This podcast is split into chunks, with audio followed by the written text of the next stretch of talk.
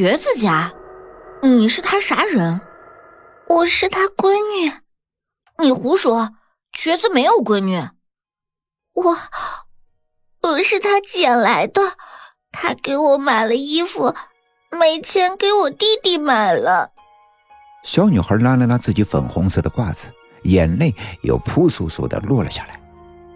王杰恩思索了一会儿，说：“哦，这样吧，我回去找找不穿的旧衣服，全部都给你弟。”女孩喜出望外的抬起头：“真的，真的，今儿晚上就能给你。可是我不敢去你家，为啥？不为啥？你到底要不要？”王建恩有点急躁了：“要要。”晚上我在这儿等你。晚上，王金恩把旧衣服打了个包裹，提到了河边。那个小姑娘果然在那等他。喏，就这么多，全都给你了。小姑娘高兴的眼睛里亮晶晶的。太好了，太好了！我爸说今晚还去给我捡个弟弟，这些应该就够了。王建恩狐疑的看了看他：“你爸去哪儿捡？”小姑娘自知失言，连忙用手捂住了嘴。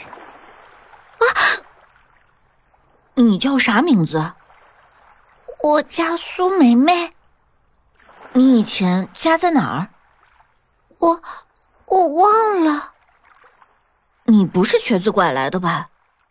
苏梅梅脸一下子冷了。你别瞎说！王金恩捂住了嘴，他从内心觉得苏梅梅和胖丫那种不男不女的疯婆娘不一样。苏梅梅见王金恩不言语了，心里有点过意不去。你你别生气，我给你念首儿歌听听，好吧？王建恩说：“苏美美的声音像是有魔力一般，令他无法拒绝。”你不跟我玩，我自己玩。我去河里挖小孩，挖一个玩拍手，挖两个玩抬轿，挖他三四个，晚上对你笑，把你吓得哇哇叫。念完，苏美美咯咯咯的笑了起来。笑声宛如夜莺在歌唱，可王建恩觉得这首儿歌透露着一股说不出来的味道。之后一连好多天，王坚都没有见到苏妹妹。有几次他特地的路过瘸子家，见大门紧闭，他也不敢上前敲门。瘸子也再也没有把糖果放到青石板上，也许他要留给苏美美和他的弟弟吃吧。他有点想苏妹妹了，瘸子那么穷，真不知道他跟着瘸子能不能吃饱饭。一天下午，王建恩晃晃悠悠的又来到了瘸子家的门口，见到苏梅梅正在门槛上发呆。苏梅梅，王建恩高兴的叫道。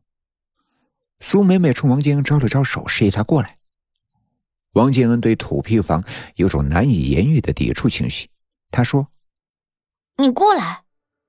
苏美美摇了摇头，没有出声，做了个口型。我爸不让我出去。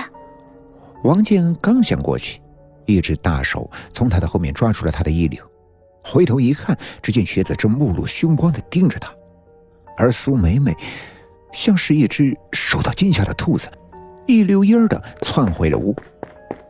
瘸子揪着王建恩，连拖带拽，把他扔回了大路上。接着，瘸子一拐一拐的回屋，把王建恩给苏梅梅的那包旧衣服一股脑的扔了出来，抛洒的满地都是。